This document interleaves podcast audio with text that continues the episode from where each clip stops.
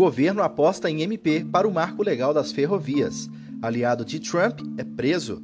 Seguradoras terão que abrir dados às rivais. Estas e outras notícias você acompanha agora no Eleva News. Bom dia! Hoje é quarta-feira, 21 de julho. Meu nome é Pedro Lixter e este é o Eleva News, o podcast com as informações mais relevantes para começar bem o seu dia. Governo aposta em MP para o marco legal das ferrovias. À espera de avanços na tramitação do projeto de lei que cria um novo marco legal para as ferrovias, travado no Senado desde 2018, o governo federal resolveu mudar de estratégia e recorrer a uma medida provisória para impulsionar os investimentos privados no setor.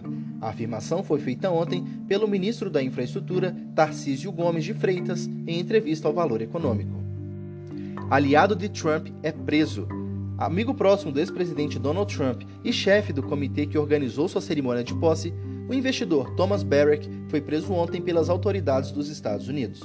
Barrack, de 74 anos, está sendo acusado por um tribunal de Nova York de ter feito um lobby ilegal para os Emirados Árabes Unidos durante o governo de Trump. O investidor é amigo de longa data do ex-presidente e é fundador da Colony Capital. Seguradoras terão que abrir dados às rivais. Em dezembro tem início a primeira fase do Open Insurance, para o compartilhamento de dados na indústria de seguros. A previsão é que as três etapas do projeto sejam concluídas em junho de 2023, mas o consumidor não terá que esperar até lá para perceber mudanças no mercado. Na primeira fase serão compartilhados os dados públicos das seguradoras, como produtos e canais de atendimento. A partir daí, já poderão ser elaboradas soluções para a comparação de produtos, disse ao valor o diretor da SUSEP, Eduardo Fraga. Mortos na Índia podem superar 4 milhões. Entre 3,4 milhões e 4,9 milhões de pessoas morreram de Covid-19 na Índia no início da pandemia até junho deste ano. Aponta estudo do Center for Global Development com base no excesso de mortes.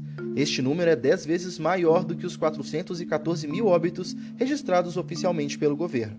Uma pesquisa do governo realizada entre o fim de junho e a primeira semana de julho, com mais de 36 mil pessoas em todo o país, descobriu que 62% dos indianos não vacinados tinham anticorpos contra a Covid-19, indicando exposição anterior ao vírus. Com isso, no geral, mais de dois terços dos indianos têm anticorpos contra a Covid-19, adquiridos com a vacinação ou infecções passadas, sugerindo que o pior da crise pandêmica pode ter ficado para trás. Bolsonaro reafirma veto ao fundão. O presidente Bolsonaro usou ontem as redes sociais para anunciar que vetará o fundo eleitoral de 5,7 bilhões de reais aprovados pelo Congresso na Lei de Diretrizes Orçamentárias de 2022. A crise aberta em um episódio levou o vice-presidente da Câmara, Marcelo Ramos, do PL do Amazonas, a ameaçar abrir um processo de impeachment contra Bolsonaro em eventual afastamento de Arthur Lira, do Partido Progressista do Alagoas. Estas foram as notícias de hoje. Acompanhe e leva pelas redes sociais. Até amanhã.